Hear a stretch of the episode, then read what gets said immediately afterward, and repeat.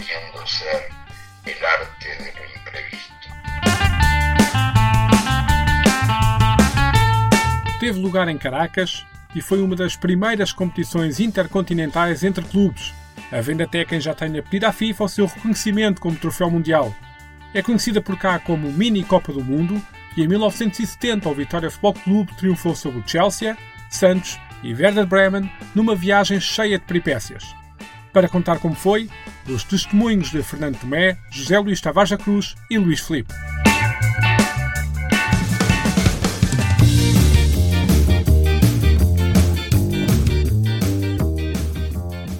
Diz que em Roma ser romano e, portanto, adapta-se a essa máxima e parte-se do princípio que em Setúbal ser sadino. Visita-se a cidade para se recuar até 1970 e, dando cumprimento àquela expressão, começa-se por entrar no mercado do livramento. É sábado de manhã, mais logo o Vitória recebe o Oriental, no Bonfim, e desculpem lá se a nível da decoração não me vou centrar nos deslumbrantes painéis de azulejos do edifício. Foi considerado pela USA Today como um dos melhores mercados de peixe do mundo. Mas é que assim que se cruza a porta de entrada, não é preciso andar muito para se encontrar a primeira banca equipada a rigor. E não me refiro à fruta colorida ou ao peixe fresco. Entre símbolos e bandeiras do Vitória, uns recortes de jornais saltam à vista. Entre eles, o Diário Meridiano da Venezuela, onde lê-se, numa tradução rápida para português, João e os Golos, o espetáculo da noite, com a foto de Jacinto João. Em outra página, o título Portugueses apedrejados não acreditam em Santos aguça a curiosidade. É Luís Felipe, do lado lá da banca, quem se disponibiliza para esclarecer, aproveitando uma pausa na azáfama entre clientes na meia final que o Vitória jogou com o Santos, o autocarro que saiu do, do hotel com a equipa do Vitória foi apedrejado até chegar ao estádio. Houve, jogadores, houve um jogador que teve um corte no braço, uh, partiram-se vidros do autocarro e, e, eles conseguiram jogar e ganhar.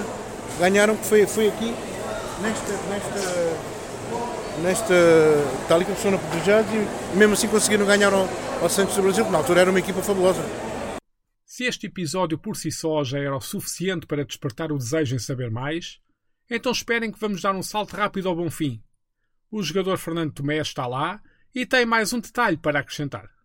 Fomos assaltados porque o Wagner foi substituído e se, se ele não vai para o balneário tomar banho porque não podia dar o concurso à equipa, eu não sei até hoje o que é que teria acontecido. Tinham-nos roubado tudo. Nós já tínhamos as coisas todas no, no aeroporto para entrar para o avião não ficar mais tempo à espera, nós era só chegar lá, é, embarcar e, e, seguir, porque a bagagem estava já toda dentro do, do, do, próprio avião. E aí o Wagner começou a gritar para os que estavam no banco, começa tudo a correr direto ao balneário, ainda vai um tipo uh, com uma corda por dentro do balneário a subir, deixou cair um fato, o fato era do carriço, o Carriça tinha mais roupa para vestir, teve que ir de fato de treino e eles tiraram uma fotografia em grande e publicaram no jornal no Brasil. Carriço chegou de macacão. Portanto, temos para já apedrejamentos e assaltos. Se tivesse jeito para o clickbait, tinha arranjado maneira de meter isto no título do episódio. Em alternativa, vou fazer aquilo do suspense para deixar o ouvinte ligado no resto do programa. Já iremos a essas histórias. Para já, Vamos começar esta viagem em 1970 pelo princípio, que é como quem diz pelo troféu em disputa. Tem diferentes nomes consoante a geografia e também é atribuído diferente prestígio conforme as paragens. O que é certo é que em Portugal, apenas Benfica e Vitória Futebol Clube se podem orgulhar de o ter no museu, apesar da participação de outros emblemas nacionais. Diz-se Mini Copa do Mundo, mas é também conhecido por Pequena Taça do Mundo, ou Torneio Internacional de Caracas, ou Taça Presidente Marcos Pérez Jiménez, ou Quadrangular de Caracas. A prova foi criada em 1950, na Venezuela, sendo a primeira competição internacional entre clubes, e gozou de particular prestígio, sobretudo até 1960, ano em que foi criada a Taça Intercontinental e a Taça Libertadores. Na gênese da iniciativa esteve o nascimento da Federação Venezuelana de Futebol e a organização da competição dava corpo à pretensão deste órgão de vir a ser reconhecido pela FIFA. A primeira edição, em 1950, não contou com emblemas europeus. Disputaram o troféu REM do Brasil, na altura a gozar de algum prestígio por ter vencido o campeonato paranaense, e seis equipas venezuelanas. A segunda edição, em 1952, já elevou a fasquia. Participava o Real Madrid, que iria ganhar o torneio, o Botafogo, o Milionários da Colômbia e a equipa venezuelana do La Salle. E por aí foi seguindo até registrar um hiato. Depois das vitórias de Botafogo, São Paulo, Milionários, Barcelona e o Bis do Real Madrid, a pequena taça do mundo fica em suspenso entre 1957 e 1963, ano em que regressa de novo com grandes nomes, apesar da concorrência de outros torneios e digressões. Mas já lá vamos. Esta será forçosamente uma viagem feita de revanços e recuos. E se em qualquer viagem um livro é sempre um bom companheiro de percurso, que tal começarmos exatamente por aí? Para contar este período histórico do Vitória, perdão, Senhor Vitória, como rezam as crónicas que era conhecido nessa altura, é incontornável falar-se do capitão da equipa, Carlos Cardoso, atleta que representou o emblema Sadino toda a sua vida enquanto jogador. Em novembro de 2022, aos 77 anos, viu a carreira imortalizada em livro com o lançamento da sua biografia, com a assinatura de José Luís Tavares da Cruz, sob a chancela da Sinais de Fogo, o livro Carlos Cardoso, um homem do futebol, do Vitória e de Setúbal, teve o lançamento no Salão Nobre do Espaço do Conselho de Autarquia. Na altura, o autor afirmou: se um clube tivesse pulmões e respirasse, ou voz e falasse, Carlos Cardoso seria o seu espelho. Em 2023, com mais umas voltas pela cidade, se encontra José Luís Tavares da Cruz, que fala sobre a edição da obra e confirma a afirmação daquele dia. Veio de, uma, de um sentimento que eu tenho sobre a Vitória desde pequenino, eh, de que um, o Carlos Cardoso é uma figura, eh, pela, pela, até pelo aspecto estatístico, eh, maior do futebol do Vitória, de toda a história do clube. E para mim está acima de todos os, os, enquanto profissional de futebol, está acima de todas as outras lendas do Vitória que são mais conhecidas, que são portanto, melhores jogadores, o, JJ, o, Cardoso fala muito do Zé Maria, que eu esse vi pouco jogar, o JJ ainda vi na fase final. Vitor Batista, Jaime Graça, jogadores de uma craveira, o próprio Tomé, jogadores de uma craveira e uma, e uma e uma, alguns de classe mundial e, de, e que tiveram uma, uma carreira futebolística como profissionais de futebol mais importante do que ele. Só que ele, eh, além de só ter jogado no Vitória, eh, de estar associado a todas as conquistas, enfim, ele, o, período dele de sénior no clube coincidiu com o período de ouro do, do Vitória, eh, portanto está ligado a tudo ainda acumula a faceta de treinador, treinador principal e treinador adjunto. E se nós juntarmos a carreira toda dele, ele está praticamente em todo o lado. Além disto, além deste aspecto estatístico, é uma figura da cidade, eh, do Vitória. E, e, e ainda tem, ainda traz com ele um bocadinho as origens do clube. Eh, e é, e é, uma figura da cidade, típica de Setúbal e, e, e com um discurso eh, próprio, com uma, uma, identidade própria que se cola muito à cidade e ao clube. No livro, que é o resultado de conversas com Carlos Cardoso, pesquisas em jornais e arquivo próprio, a referência à mini Copa do Mundo surge incontornável, até porque uma das fotos que imortalizou o feito tem precisamente o capitão a erguer a taça. E o autor confirma a importância e o carinho que os chadinos nutrem pelo troféu, o caso não é para menos. O Vitória enfrentou o Chelsea, que havia conquistado a Taça de Inglaterra e alcançado o terceiro lugar no campeonato, o Santos, que tinha se sagrado campeão paulista, e o Werder Bremen, da Bundesliga. Quando se pensa nos troféus do Vitória, nos feitos do Vitória, esse é um, um para quem é do Vitória, portanto, esse, essa conquista é uma conquista que permanece nos. Portanto, é uma conquista importante. Uh, porque foram, porque porque foi, foram, uh, jogou contra o Santos do, do, Brasil, contra o Chelsea, creio eu, e o Werder Bremen, portanto eram clubes importantes. Uh, depois uh, era uma, uma, foi uma, uma jornada enfim, que teve uma série de peripécias que apimentaram a coisa, não é? Portanto, e, e, e além disso, também teve por ser de facto um grande torneio numa cidade como Caracas, com muita, muitos portugueses, muita imigração portuguesa, muita gente aqui de Setúbal lá, uh, também isso também mexeu. Portanto, os, uh, aliás, os próprios imigrantes que depois vieram para cá, uh, aqui em Setúbal, contam como uma jornada memorável. Já foi referido que a Mini Copa do Mundo passou por transformações ao longo do tempo, por variados fatores. Houve o aparecimento de novas competições oficiais da FIFA, a rivalidade de outros torneios e digressões, mas também incidentes que mancharam a sua imagem. Abriu-se a cortina com assaltos e apedrejamentos. Agora, talvez seja oportuno falar também do sequestro de Alfredo Di Stefano, na edição de 1963, que manteve o jogador refém durante três dias depois de ter sido levado do hotel por indivíduos disfarçados de polícias. A este propósito, lembrei-me outra vez daquilo do clickbait no título, já vai tarde. Assim, tornou-se mais difícil contar com emblemas do topo do futebol mundial, mas a organização procurou manter como regra o convite a equipas que se tivessem classificado nos quatro primeiros lugares dos respectivos campeonatos. O avançado Fernando Tomé, glória de Setúbal e dos relevados nacionais, tendo jogado, além do emblema Sadino, também no Sporting, integrou o plantel vencedor da Mini Copa do Mundo daquele maio de 1970. Confirma o prestígio e a dimensão competitiva do torneio. É, aquilo que nós estamos a falar. Foi o último grande torneio que eu ajudei o Vitória a vencer, que foi a Mini Copa do Mundo. E quando se diz Mini Copa, uh, uns anos antes, e as pessoas contavam aquilo com alguma amargura, uma das equipas que esteve lá foi o Real Madrid. E eles raptaram o Di Stefano.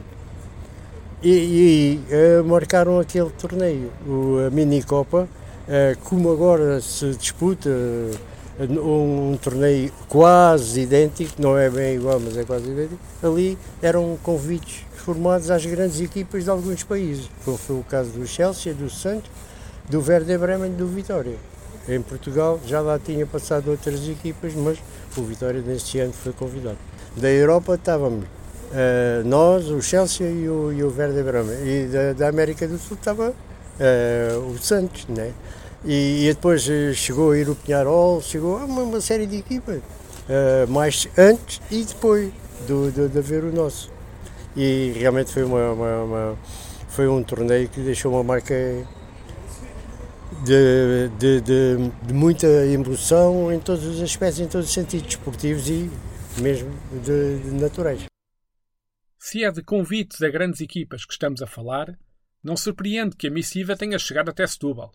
O emblema Sadino vivia aquilo que ficou conhecido por Década de Ouro, título que deu até origem a um documentário produzido pela RTP que foi apresentado no Fórum Municipal Luísa Todi em abril de 2022, com a presença, entre outros, de Otávio Machado, Fernando Tomé e Carlos Cardoso.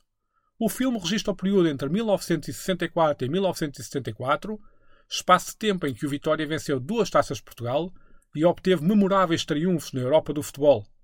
Por exemplo, os 5-0 frente ao Lyon, em 1968-69, os 3-0 à Fiorentina, na mesma temporada, ou na época seguinte a vitória frente ao Liverpool. A conquista do troféu 3 Herrera, em 1968, ou já no pós-mini-Copa do Mundo, em 1972-73, a vitória frente ao Inter de Milão e os 4-0 ao Spartak Moscou. O sucesso deste período dividiu-se entre o comando técnico de Fernando Vaz, até 1969, e de José Maria Pedroto, até 1974. E de um fantástico naipe de jogadores. Começou-se o episódio a falar de JJ, por exemplo, o mesmo que fez capa daquele jornal venezuelano e que hoje tem uma estátua em frente ao estádio do Bofim. É um dos nomes que Luís Tavares da Cruz, 56 anos de idade, tem na memória quando se fala no Senhor Vitória, seja por testemunho presencial ou registro que foi sendo transmitido entre gerações. Eu lembro-me de ver o primeiro jogo do Vitória que o meu tio levou-me. Vitória foi jogar ao Barreira, Barreirense. Lembro-me do resultado do jogo, eu devia ter para uns 4 ou 5 anos. Portanto, portanto, o que eu, eu mais ou menos desde 75, eh, 76 tenho memória. Portanto, e o Cardoso ainda jogou esses 2, 3 anos e o JJ também jogou, etc. Eh, agora já era uma fase eh, em que esses grandes jogadores já estavam numa fase descendente e, portanto, eu, eu por exemplo, uma das coisas que eu fiz na pesquisa do livro, vi muitas imagens, é? Eu fiquei, não posso deixar, fiquei surpreendido, por exemplo, com a qualidade de drible do JJ. Portanto, eu tinha uma imagem dele, mas o drible dele já, já não tinha a mesma rapidez, o mesmo repentismo, e tive a oportunidade de ver imagens e realmente ele tinha um drible que era uma coisa desconcertante, quer dizer, é um drible para a frente, não, é? nunca era para o lado. Era. O autor sublinha os êxitos europeus do Vitória, colocando-os na perspectiva do contributo daqueles atletas para o sucesso do próprio futebol nacional. A Vitória foi 12 anos seguidos, creio eu, 12, sim. Uh, às competições europeias, 12 sem uma, uma, única falha. Aliás, no final desse período, o Vitória era, clube, era o segundo clube com o maior, melhor ranking europeu, só o Benfica é que o ultrapassou. Portanto, houve até um ano que era o sétimo, oitavo clube de, no ranking da UEFA. Os resultados europeus foi 4 quatro, quatro quartos de finais. Uh, portanto, foi. Uh, houve outra coisa que aconteceu a Vitória naquele, naquele período, foi houve um, um, jogo da seleção em que estavam cinco, no, no 11 titular, alinharam cinco jogadores do Vitória e ainda entrou um sexto na segunda parte. Uh, eu, eu, eu tive a ver uma, uma constituição, um, jogo de treino do Vitória, 11 para 11, Bem, tenho, tenho ali no livro, mas eram 15 ou 16 internacionais que estavam uns contra os outros, o jogo de treino de Vitória, 15 ou 16 internacionais, ou que já foram ou que iriam ser no futuro. Portanto, era uma equipa com um poder e uma, uma, qualidade eh, muito grande. Aliás, eu essa parte de facto não vi, mas enfim, as imagens que vi, se trocavam a bola, uma coisa e a qualidade de, de, dos executantes mesmo. De, é uma miragem hoje, não é? pensar nisso. E já chega de suspense. Vamos então à mini Copa do Mundo propriamente dita e a tudo o que rodeou aquele jogo inaugural. O adversário foi o Santos e o resultado final foi um triunfo por 3-1. Mas este desafio durou muito mais do que os 90 minutos em campo. É Fernando Tomé quem explica. Nós, quando chegámos a Caracas, tivemos uma série de dias à espera do Santos. E então uh, participávamos, nós chegávamos lá para ir para o jogo e eles diziam, não, fica adiado, fica para, para, para amanhã. Chegava amanhã, ficava para depois. Depois chegava depois, ficava para depois. E quando realmente nós conseguimos ir, houve, na altura, um caso grave da política mundial, digo eu, porque houve a guerra do Camboja. E então, uh, uh, os Estados Unidos estavam metidos nesse imbróglio, né? E o que é que eles fizeram? Uh, quando marcaram o jogo para o estádio universitário, nós íamos tranquilos e à vontade para ir fazer o jogo, e quando nós íamos, fomos interrompidos por uma multidão grande que eram os manifestantes, tinham batido em retirada e vieram para a cidade universitária. Epá, e começaram aos gritos, mata-los, mata-los, porque o chofer uh, do nosso autocarro era madeirense. E então não parou. Ele, em vez de parar e perguntar o que é que queria, não parou. E começou a, salti, a saltar aqueles coisinhos do jardim, aquele, e até que nós conseguimos fugir e partiram os vidros todos do autocarro. E quando nós chegámos ao, ao outro lado da, da, da, universidade, estava a polícia, mas a polícia não podia entrar lá. E então, quando nós nos dirigimos, eles, para eles foi aquilo foi uma coisa lastimável, não é? E a partir daqui o que é que aconteceu? Nós viemos para o hotel, queríamos jogar, o Sr. Pedroto e de aspas aspas, porque era o treinador, e quando nós estávamos já em desespero, aparece o cônsul de Portugal em Caracas, que, que nos dá a volta e que nos diz, vamos jogar, porque não há problema nenhum que ele assuma a responsabilidade. Nós fazemos o trajeto agora ao contrário, eu interrompemos o trânsito num lado e, e o autocarro passa e não tem problema nenhum. E assim foi. Só que eles não anunciaram o porquê do atraso. O Santos já estava em campo, teve hora e meia à nossa espera e quando nós entramos foi uma subida dela monstra, a maior que eu vi na minha vida desportiva. Nós fomos jogar, uh, ganhámos 3-1 ao Santos, o Santos não tinha o Pelé, não tinha o Clube do Alto porque estava na seleção, mas era o Santos com os outros craques e nós quando acabou o jogo, né, a satisfação era, era muito grande e no outro dia os jornais traziam um com uma legenda a descrever o que nós tínhamos passado na véspera e a dizer como jogam estes portugueses assustados. E foi. Nós, não sei se com aquele receio todo, oh, começámos a desbobinar. O falecido Jacinto João foi a vedeta da equipa, porque ele sozinho, é evidente, não fazia tudo, mas ajudava muito, né? porque ele tinha uma, uma, uma, maneira e uma forma de jogar que aniquilava qualquer adversário. E, e começámos a ver o torneio, 3-1. Depois recebemos o. jogamos com o Chelsea, ganhámos 2-0. Entretanto, eles meteram também o, o Werder Bremen, da Alemanha. E aí, quando nós fomos jogar com o Werder Bremen, por causa dos outros resultados, já tínhamos vencido. E então eles atrapalharam ali um bocadinho a questão e o subdiretor olhou e disse assim, a taça que está ali, está ali, nós vamos todos agora e vamos tirar a fotografia com a taça já, a taça é nossa. E ele disse aquilo em consciência. Fomos jogar contra o Werder Bremen, perdemos 2-1. E o que é que a organização fez? Foi um, um jogo de revanche, chamado era a desforra. Eles, para eles é revanche. E então nós fomos fazer esse jogo de revanche e ganhámos 3-1. E aquilo com o estádio cheio. O Vitória ganhou mais dinheiro nesse dia, nesse jogo, do que se calhar no, no, no próprio torneio. No Brasil, provavelmente pela falta de uma competição que possa ombrear com o estatuto da Liga dos Campeões, é atribuída muita importância à conquista da taça intercontinental ou, mais recentemente, o Mundial de Clubes, existindo até a expressão ter mundial, que é recorrentemente utilizada como picardia entre clubes rivais. O Palmeiras não tem mundial, por exemplo, é mesmo recorrente nas coisas da internet. Talvez por isso, como forma de acrescentar argumentos nestas brigas, o Botafogo, em 2020, através do curador do seu centro de memória, efetuou o pedido à FIFA para que a conquista da pequena taça do mundo ocorrida em 1967, com uma vitória sobre o Barcelona por 3-2, fosse equiparada a um título mundial.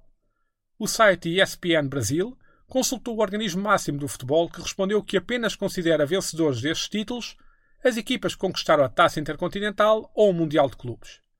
Mas o Vitória podia ter acrescentado, logo no ano seguinte à conquista da Minicopa, um outro troféu ao seu museu, provavelmente com valor bem superior a estas questões de ter ou não ter Mundial. Em 1971-72, o Vitória terminou o Campeonato Nacional no segundo lugar, registrando apenas duas derrotas em 30 jogos, alcançando ainda a marca de 25 jogos consecutivos sem perder. Regressamos novamente ao mercado do livramento e a Luís Felipe, que conta ter chegado a sentir-se o cheiro do título. Faltou, faltou sorte, faltou sorte. A única coisa que faltou foi sorte, porque entre uma vitória, uma vitória fora, uma vitória em casa e um empate fora foi o suficiente para ficarmos para ficarmos em segundo lugar. Mas foi um feito, ao fim e ao cabo, foi um feito de uma equipa assim da província, ao fim e ao cabo, já não é província.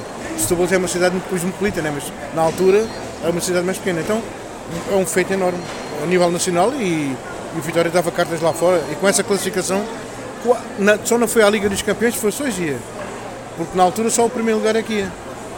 À Taça dos Campeões Europeus, agora não. Agora o segundo lugar ainda vai, já vai diretamente praticamente à Liga dos Campeões. Já José Luís Tavares da Cruz alinha na ideia de que aquela época foi um feito extraordinário e alarga a ideia de espreitar o título a toda a década do Sr. Vitória. Recorda, contudo, que naquela temporada de 1971-72 a concorrência era forte. A primeira posição ficou entregue ao Benfica, com 10 pontos de avanço sobre os Sadinos.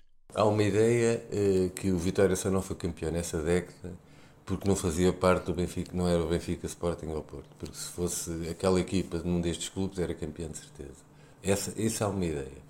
Esse eh, ano em concreto, o Vitória ainda, eh, eu diria que não, porque o Benfica nesse ano praticamente não perdeu, portanto ganhou os jogos quase todos. Portanto, era quase impossível eh, ganhar o Benfica nesse ano. O Benfica acho que empatou dois jogos, fez assim uma coisa, um deles foi com o Vitória, dois ou três jogos.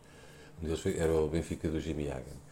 Na pesquisa para este episódio foram consultadas as edições do jornal A Bola correspondentes aos dias da Mini Copa do Mundo e não há dúvida da importância dada ao troféu. Entre Muito Obrigado Vitória, passando por Show do Vitória ou Olés do público entusiasmado no triunfo sobre o Chelsea, há ainda, curiosamente, outro registro noticioso pouco habitual olhando as coisas a esta distância. É o elogio do árbitro do encontro frente aos ingleses. Ao falar à imprensa disse o Vitória deu uma lição de futebol. Por aqui referiu-se a participação de outros clubes nacionais nesta prova. Vamos satisfazer essa curiosidade. Em 1963, jogou o Porto, que num formato triangular ficou na terceira posição, frente a São Paulo, vencedor, e Real Madrid. Em 1965 competiu o Benfica, que levantou a taça ao vencer o Atlético Madrid. No ano seguinte, em 1966, foi a vez do Vitória Sport Clube, o de Guimarães, que ficou no segundo lugar numa prova a três equipas, entre Valência e Lásio. Já em 1967 foi a vez da Académica, que outra vez entre três formações, ficou na vice-liderança contra Atlético Bilbao e Platense da Argentina. Outra vez o formato triangular em 1969, com o Sporting a ficar atrás de Sparta de Praga e Deportivo da Corunha. Em jeito de conclusão, O que se leva desta vida de entrar cidade dentro para gravar podcasts é que sai sempre com algo novo. Neste caso, a conversa com Gé Luís Tavares da Cruz permitiu conhecer um novo jogador, por causa de uma confusão com o nome Tomadeira. Desconhecendo a história em torno de Tomadeira, ficou na ideia que o título do podcast podia eventualmente estar relacionado com Vítor Madeira, também conhecido por Vitor Madeira, antigo jogador do Vitória. Uma oportunidade para pesquisar mais sobre o atleta. Fica-se a saber que Vítor Madeira representou o emblema de Setúbal durante nove temporadas, entre 1978 e 1990, com interrupções pelo meio, tendo marcado no seu ano de estreia pelos Chadines 12 gols em 30 jogos. Há aqui potencial para todo um novo episódio. Voltaremos. Na realização deste episódio, agradece ao Museu do Vitória Josué Monteiro, cujas ligações para as redes sociais podem ser encontradas em tomadeira.substack.com.